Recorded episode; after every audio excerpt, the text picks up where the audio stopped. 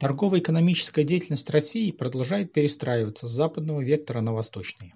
Грузовые потоки из Китая в РФ уверенно увеличиваются, растет потребность и в доставке сборных грузов из КНР. Пробные партии товаров для тестирования спроса, небольшой объем материалов для экспериментального производства и прочее.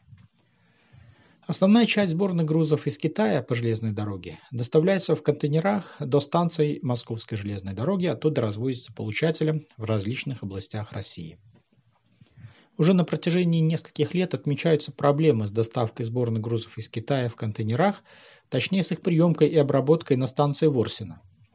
Эта станция, оборудованная для работы со сборными грузами, до недавнего времени была фактически безальтернативным вариантом для получателей в центральном и северо-западном регионах РФ. В пиковые моменты э, контейнеры ожидали разгрузки неделями.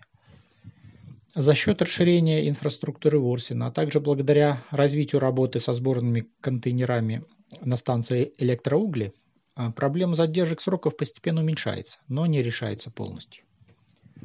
Для того, чтобы обеспечить э, клиентам обещанные сроки доставки, в Tels Global разработали альтернативный маршрут доставки сборных грузов из КНР через станцию Селятина. Первые партии контейнеров уже были обработаны и доставлены получателям.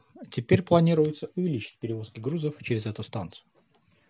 Еще одним вариантом э, перевозок сборных грузов из Китая является маршрут в Республику Беларусь, что актуально не только для белорусских клиентов, но и для получателей в близлежащих регионах России.